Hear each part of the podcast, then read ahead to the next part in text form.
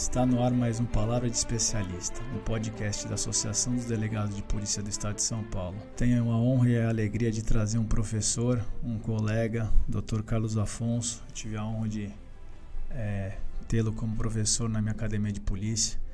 Doutor, dá um, um oi aí para os nossos telespectadores aí. Bom, é, muito obrigado pelo convite, Lacórdia. cumprimento aí também toda a audiência aqui da da nossa Associação dos Delegados de Polícia do Estado de São Paulo. Prazer, uma honra estar aqui também, é, dividindo esse bate-papo contigo. Bom, eu vou falar rapidamente o currículo do Dr. Carlos Afonso. O Dr. Carlos Afonso iniciou a carreira na Polícia Civil em 1984 como escrivão de polícia. É policial civil há 38 anos, sendo 32 como delegado de polícia. Professor da nossa querida Cadepol há 29 anos. Atualmente é delegado divisionário da divisão de crimes cibernéticos, o DC Cyber, né, uma divisão é, que faz parte do DEIC, né, do Departamento Estadual de Investigações Criminais. Mas eu gostaria muito de falar antes, doutor, do seu trabalho na DIP. A DIP é uma divisão dentro do DENARC, né, que é o departamento que combate os crimes de, de tráfico de droga aqui em São Paulo. Queria fazer um balanço aí das realizações dessa divisão que é muito importante, né? Até para o nosso público conhecer também. É uma, uma divisão extremamente importante e que é, a nossa o convite veio pelo Dr. Léo, né? Dr. Genésio Léo veio é, um convite já atrelado a projetos, né? Então a demanda que nos foi passada na divisão de prevenção e educação era num primeiro momento, é, continuar com as palestras e cursos que a divisão é, estava promovendo.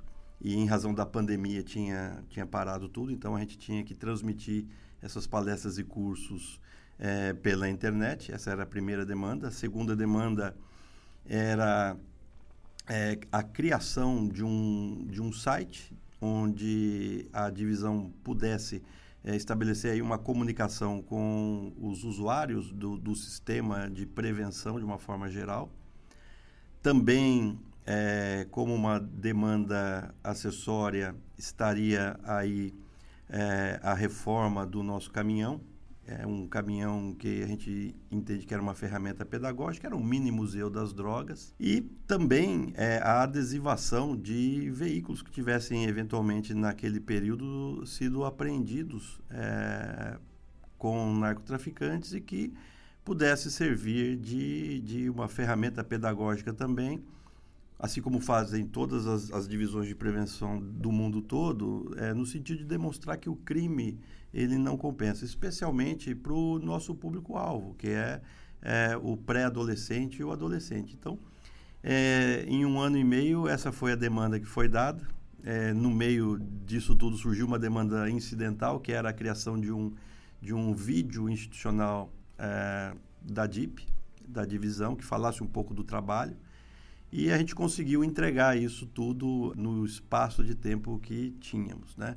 É, não concluímos para dizer que foi 100% a missão foi cumprida, mas é, nós mantivemos o nosso caminhãozinho rodando, embora é, fizemos o projeto e ele estava é, em início de conclusão, por assim dizer. Mas foi um trabalho muito gratificante e é muito interessante a gente perceber que a gente vai passando o tempo dentro da polícia e a gente mesmo não conhece a polícia, né? E a gente fica bom naquilo que a gente está fazendo o dia que a gente vai embora. E isso é uma, é uma tendência. E quando a gente aceita isso de uma maneira natural, é mais fácil a gente tocar a carreira da gente, né? Trabalhar com prevenção foi, foi muito gratificante, né? Interessante, né, doutor? Esse trabalho de prevenção é muito importante. Aí eu conhecia divisão, né? Por conta do, do Tiago também, filho do, do, nosso querido Dr. Magno. E eu já sabia do trabalho, é muito importante mesmo ter essa divisão dentro do DENARC. Doutor, vamos falar atualmente aí da divisão de crimes cibernéticos, né? A sua atual atribuição, que foi criada em janeiro de 2021, é uma divisão recente, né, dentro do DEIC, ligada ao DEIC. Qual a importância, né, então, a gente aqui está num ambiente digital aqui, a gente vai passar nas redes, né, no, no YouTube, no Spotify. Qual é a importância de ter essa área especializada nesse tipo de crime na Polícia Civil? Eu acredito que nos próximos dois a cinco anos, é, o trabalho que hoje a divisão faz é, vai ser o trabalho de frente de toda e qualquer unidade de polícia judiciária. Por quê? Porque nós, em razão até da própria pandemia, nós migramos para o ambiente virtual é, de uma maneira muito rápida, os criminosos também eles já perceberam que o risco de praticar um assalto à mão armado, é, comparado aí com o provável retorno desse crime que ele pode ter, é, é muito mais arriscado e menos vantajoso do que tentar aplicar golpes. Nós estamos diante de sociedades, isso aqui não é limitado única e exclusivamente à sociedade brasileira, mas do mundo todo, em que as pessoas cada vez mais elas acreditam naquilo que é colocado para elas num determinado momento. Né? E o grande exemplo está aí, né? É, o, um, um, dos golpes né, de, de, WhatsApp, né? Pai, esse aqui é meu novo telefone, por favor me mande 5 mil reais que eu estou precisando com urgência. E o pai faz o quê? O pai acredita e manda lá o, o dinheiro para o filho, que na verdade não é filho, é um golpista. E aproveitando-se dessa tendência, né, que as pessoas hoje elas estão ouvindo as coisas e acreditando em qualquer coisa, sem fazer qualquer menção ou critério é, é, de um julgamento é, de probabilidade, é que faz com que o crime virtual, a fraude, ela seja muito bem sucedida. Né? É, e uma, uma, eu falava um dia desses para um, um grupo de colegas, né? Olha só, como a gente não pensa, né? É, o cidadão vai no supermercado e compra lá o sal do Himalaia, né? Então, o sal do Himalaia, a história do sal do Himalaia é fantástica. Por quê? Porque aquele sal, para se formar naquela altitude, demorou 200 milhões de anos, né? E a pessoa vai até o supermercado e ela compra o que ela pensa ser o tal do sal do Himalaia, e ele vem com prazo de validade de 90 dias. E a pessoa acredita. Né? Então, essa é a nossa sociedade, né? a sociedade brasileira, europeia, norte-americana, que acredita naquilo que está passando. Então, saber investigar nessa área é uma expertise que a Polícia Civil de São Paulo, através do DEIC, ela está muito avançada nisso. É a única divisão que tem no, no, Brasil todo. A gente conhece aí quase todas as unidades da federação, já trabalhamos com todas é, que geralmente tem uma delegacia ou uma equipe que trabalha aí com, com o crime virtual. E nós somos uma divisão com quatro delegacias, 80 policiais, né, 10 delegados de polícia. Então, é, é um trabalho que está sendo feito, muito bem feito, com uma rotatividade de operações que é, chega a assustar. Nós fazemos, em média, 15 operações é, por mês. E a gente só considera operação aquela que tem mais de cinco alvos. Né? Então, é, é, trabalhamos em conjunto com outras agências de inteligência e de segurança, tanto do Brasil quanto do exterior. Recebemos muita demanda e muitos convites também para participar de, de, de cursos, treinamentos, capacitações. E criamos um network, um verdadeiro network, é, e isso não é obra minha, né? É bom que se dê o nome aos bois aí, o, o grande é, idealizador, doutor Gaetano, que hoje está lá em Santos, ele, ele fez um trabalho de construção de equipe e de montagem de estrutura da divisão que dificilmente alguém vai é, conseguir avançar é, na reestruturação dessa divisão e proporcionou também a capacitação de todos os policiais que lá estão. Então, eu, eu sou um herdeiro, né, praticamente, do, do uma, de uma de um trabalho que foi feito pelos meus colegas que lá estão, pelo Dr. Gaetano que idealizou, é, Dr. Rui que teve aí é, o grande o grande aporte, que acreditou nesse projeto e fez tudo isso aí nascer. E hoje o trabalho que vem sendo feito é, é, esse tipo de trabalho, né? com efetividade. Dificilmente algum indiciamento que a gente faz lá, ele não resulta ou no oferecimento de denúncia, ou numa condenação, ou num acordo de não persecução penal, com indenização de vítimas. Né? Isso, essa investigação é a investigação do futuro. Como que é o dia a dia ali da, da divisão de crimes cibernéticos? Né? Acho que o pessoal quer saber não só, a gente, nosso público não é só de policiais, mas até um público leigo. Como que é o dia a dia, a atuação ali do, dessa divisão? Que estou vendo que está bastante avançada aí. A gente fala que assim, os criminosos eles podem até sofisticar, né? se elaborar, se modernizar nas práticas, mas pode ter certeza que a Polícia Civil está em cima. Olha, o dia a dia é, ele é, ele é sempre uma grande novidade né? para quem trabalha lá. Né? Para quem não gosta de monotonia, é o, o local ideal para se trabalhar dentro da polícia. Por quê? Porque nós temos a maioria dos delitos que, que transitam ali é, são patrimoniais, né?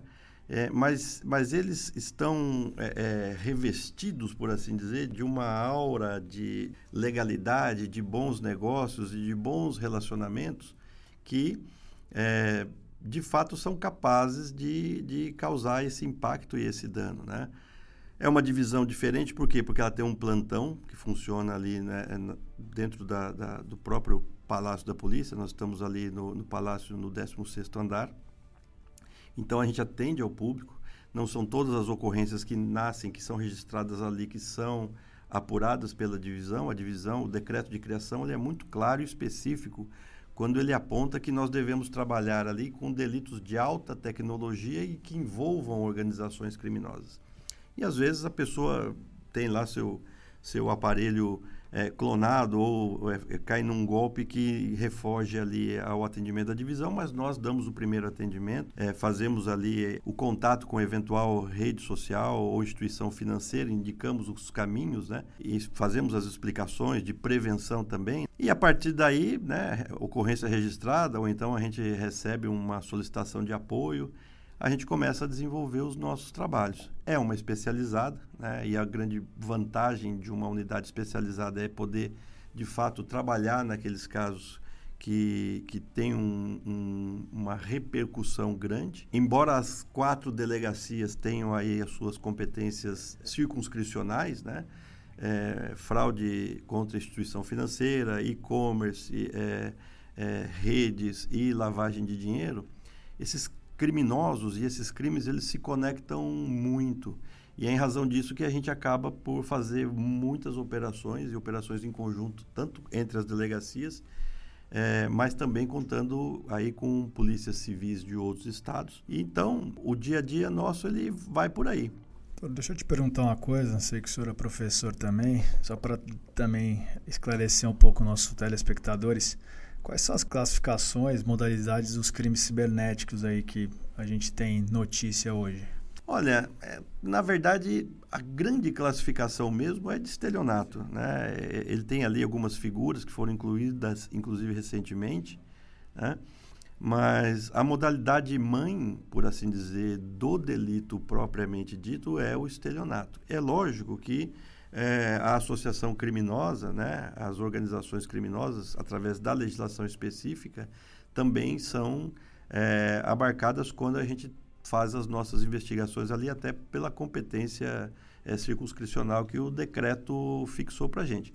Mas, no mais das vezes, é, é o estelionato. A gente tem uma, uma visibilidade de que esse delito, às vezes, ele se transborda numa extorsão é, e pode até chegar numa, numa extorsão mediante sequestro, que é o caso do, do, do cidadão ou da cidadã que está é, se relacionando com uma, um perfil né, de uma rede de relacionamento e ela acredita que aquele perfil é mesmo real e a partir daí muitas coisas podem acontecer, desde a troca de fotos íntimas em que depois a pessoa acaba por é, praticar a extorsão, né, exigindo dinheiro para não divulgar aquelas fotos, ou até mesmo é, é, com a marcação de um, de um encontro pessoal em que a vítima vai acreditando que vai encontrar aquela pessoa, né, que assim como o sal do Himalaia de 200 milhões de anos né, é, não teria prazo de validade, e acaba sendo vítima aí de um, de um sequestro, um sequestro relâmpago, a gente tem essa visibilidade dessas figuras típicas como figuras centrais ali de investigação da nossa divisão. Você está percebendo essa migração do, da criminalidade física, né, para esse meio digital? Ah, sim, muito, é muito. Programa de policiais, então podemos falar policialescamente falando, né? O dia amanhece, né? Então o criminoso ele pega lá o seu revólver e ele vai praticar um crime. Se ele for parar num semáforo, ele vai ter que praticar um roubo ou dois, ele vai ter que correr porque a polícia está ali circulando, né? Está patrulhando aquela região, aquela área. Ele pode ser preso e ele, se ele for preso com uma arma, eu tenho duas ou três legislações que tutelam a vida do cidadão ali, em que esse criminoso vai ser envolvido. Ele pode se envolver numa troca de tiros, ele pode acertar alguém e pode acabar preso por vários anos a partir de um dia de roubo mal sucedido. O criminoso digital, é, por sua vez, é, é, que acaba sendo um criminoso de mais curta duração do que o criminoso à mão armada, e eu explico por quê. Ele não, ele está no conforto da sua casa, com a sua tutela constitucional garantida. Ele obteve uma lista de e-mails ou de telefones e ele ali ele começa a mandar é, pedidos de dinheiro para todo mundo. Né? Dificilmente passa o dia em que alguém que está nos ouvindo, está nos assistindo, aí não receba um convite a um depósito, né? É, isso vai de todas as formas, hein? não é só a questão da violência que a gente está né, tá falando aqui, não. É aquela pessoa que pega uma fotografia de uma criança que está toda maltratada e fala: Olha, vamos ajudar esta criança, né? faça um Pix aqui, deposite qualquer valor né? E aí tem dois ou três depósitos que já a pessoa, oh, fulano já depositou 100 reais, 200 reais, 30 reais, 5 reais, e a pessoa, ela acaba fazendo o quê? Ela acaba contribuindo com alguém que ela não conhece e que no mais das vezes nem existe. Essa é uma face, né, do criminoso, por assim dizer. Então, é, se, quando a gente olha do, o, o, índice de criminalidade e violência, a gente vê que a violência, de fato, ela está diminuindo e a criminalidade ela não está diminuindo na mesma proporção porque está havendo essa migração né, do, do crime físico para o crime virtual. E eu falei que o, o, criminoso ele tem uma curta duração, por quê? Porque há uma mítica é, no meio criminal né, das pessoas que estão praticando crimes que se ele não atingir determinados valores, o crime não é rastreável, o depósito não é rastreável, se ele estiver dentro de uma VPN caseira, ninguém consegue enxergar ele. Né? E o que acontece? Acontece que de vez em quando é, os policiais civis da DC Cyber amanhecem na cozinha dessas pessoas. Né? E é, não raras vezes o cara fala, meu, como é que vocês me acharam? Né? É lógico que eu não vou contar aqui como é que, que não, a gente acha, mas é, eu diria que é mais simples é, do que é, se investigar um crime no meio é, físico. Né? O, o, hoje, tendo em vista aí a proliferação de câmeras, sistemas de segurança, né?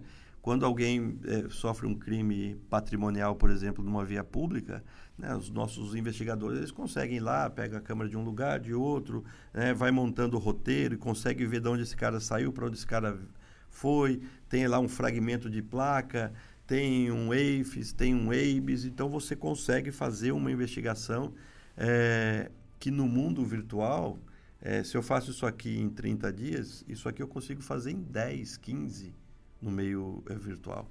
E uma coisa muito importante que tem dado bastante resultado para nós, é, o Poder Judiciário ele tem entendido as demandas e a velocidade das demandas dos crimes cibernéticos, né? o que tem feito com que, raras vezes, os inquéritos que tramitam pela nossa divisão recebam lá um pedido de arquivamento do Ministério Público ou uma sentença de absolvição pura e simples. Né?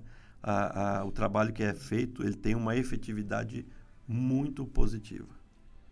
Doutor, em termos de legislação, como é que o Brasil avançou? A gente vê um avanço aí das instituições, a Polícia Civil com a criação do DC Cyber, a polícia tem instrumentalizado muito, né? Tem se aparelhado bastante. Tecnologicamente a gente tem visto isso nos últimos anos, mas e a legislação?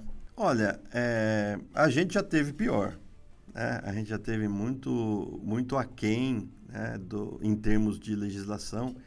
E hoje a gente percebe que o Marco Civil da Internet e a própria lei do sigilo, ela empresta para o delegado de polícia a possibilidade dele fazer o quê? Dele é, encaminhar uma, uma requisição de preservação de informação para essas instituições e depois de remessa dessas informações através de, um, de uma determinação judicial. Portanto, o bom policial, o bom delegado de polícia, ele precisa trabalhar com a legislação que existe, né? E com uma característica do nosso país, né? A, a legislação, embora a Constituição já autorize aí os estados a legislarem sobre direito penal e processo penal, mas dependeria de uma lei é, complementar nesse sentido, é, a legislação é única para o país todo. E se nós estamos vendo né, algumas polícias judiciárias do nosso país tendo êxito e fazendo investigações de fôlego é, com a legislação que está aí, é, não é um problema de falta de legislação. Na verdade, a, a, legislação é uma ferramenta, por isso somos operadores do direito. A gente pega aquela ferramenta que entende mais adequada, aquele caso concreto, e vamos, e vamos pedir. Né? É, nós temos visto, e até em razão desse network que a nossa divisão tem, que em conversa com algumas instituições financeiras, nós conseguimos é, acalmar, por assim dizer, os, os departamentos jurídicos no que se refere ao compliance, por exemplo, né? porque afinal de contas, vamos lá, é, o, o sistema financeiro ele não é um parceiro da polícia. Né? O sistema financeiro ele é parceiro do seu cliente. O problema é quando esse cliente de uma instituição financeira se transborda no criminoso. Aí ele passa a ser meu cliente e cliente do banco. Né? E todos nós temos que obedecer às regras. O banco às regras de compliance e eu às regras do processo penal. Mas algumas modificações é, estão sendo introduzidas de práticas do sistema financeiro. Então, esse caminho é um caminho sem volta e irreversível. E a Polícia Civil de São Paulo está nele. É isso que eu venho falando, né? Hoje em dia, os meios tecnológicos aí a gente vê um avanço, principalmente nas últimas décadas aí, nos últimos cinco anos então, a velocidade tecnológica foi brutal junto com, a, com a, também o avanço dos instrumentos de investigação que a Polícia Civil tem. Nós estamos atentos a qualquer criminalidade aí no meio virtual, principalmente, né? E aí a divisão DC Cyber está aqui para comprovar. Né? Temos excelentes profissionais, né? fora o doutor Carlos Afonso na área, né, que dão aula, que dão palestra. Bom, doutor, eu queria deixar aqui que o senhor falasse as considerações finais. O programa é, é rápido, né? A gente começa a embalar e aí o que o senhor falou, no final que a gente está legal, tem que acabar. Mas deixar suas considerações, foi uma honra, um prazer. Doutor Carlos Afonso meu, foi meu professor na Academia de Polícia e eu tenho um carinho especial por ele. É um excelente delegado de polícia, um excelente profissional, competentíssimo em todas as divisões que passou. Doutor, por favor. Para encerrar falando aí um pouco da, da, divisão, da temática e do que a gente faz, né? uma coisa muito bacana de se ver é que onde a divisão tem buscado apoio, ela tem encontrado sempre portas abertas, né? tanto do setor privado, o próprio setor público. É, tivemos recentemente em busca de bancos de dados é, na própria é, subsecretaria de inovação do governo do estado de São Paulo, a própria é, Corregedoria né, Geral do Estado, e que nos abriu portas também. Encontramos um apoio muito grande na nossa própria academia de polícia. Dr. Pedro criou recentemente um grupo é, de trabalho que se debruça exatamente na, na criação de metodologia para ensinarmos para os nossos futuros policiais. Estamos aí com uma grande quantidade de policiais ingressando aí nas nossas fileiras. E eu acredito que é, nós, em breve, estaremos ladeando aí as grandes agências de investigação cibernética e a população precisa, é, além de acreditar no saldo Himalaia, que vence em 60 dias, também acreditar na sua polícia. Né? Nós temos hoje um trabalho magnífico que é feito, que foi construído e continua sendo construído pelo pessoal do DIPOL, né? a delegacia eletrônica, é, é, em que a pessoa pode fazer um boletim de ocorrência da sua própria residência e nós recebemos esses boletins de ocorrência e damos o encaminhamento normal e regular. Posso apontar aqui, Lacórdia, sem medo de errar, que o futuro da Polícia Civil de São Paulo é um futuro é, de muitas realizações e, e, de muita prosperidade naquilo que ela se dispôs a fazer. Né? Agradeço aí o convite. Se convidar de novo, eu venho. Né? Agradeço aí a, a audiência e estamos à disposição lá pelo DEIC, pela DC Cyber.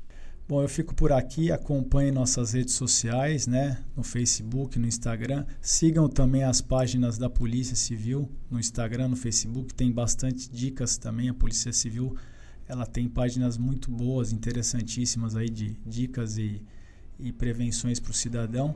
E acompanhe nosso programa, nossos podcasts na, no Spotify e também no YouTube. Até mais, muito obrigado.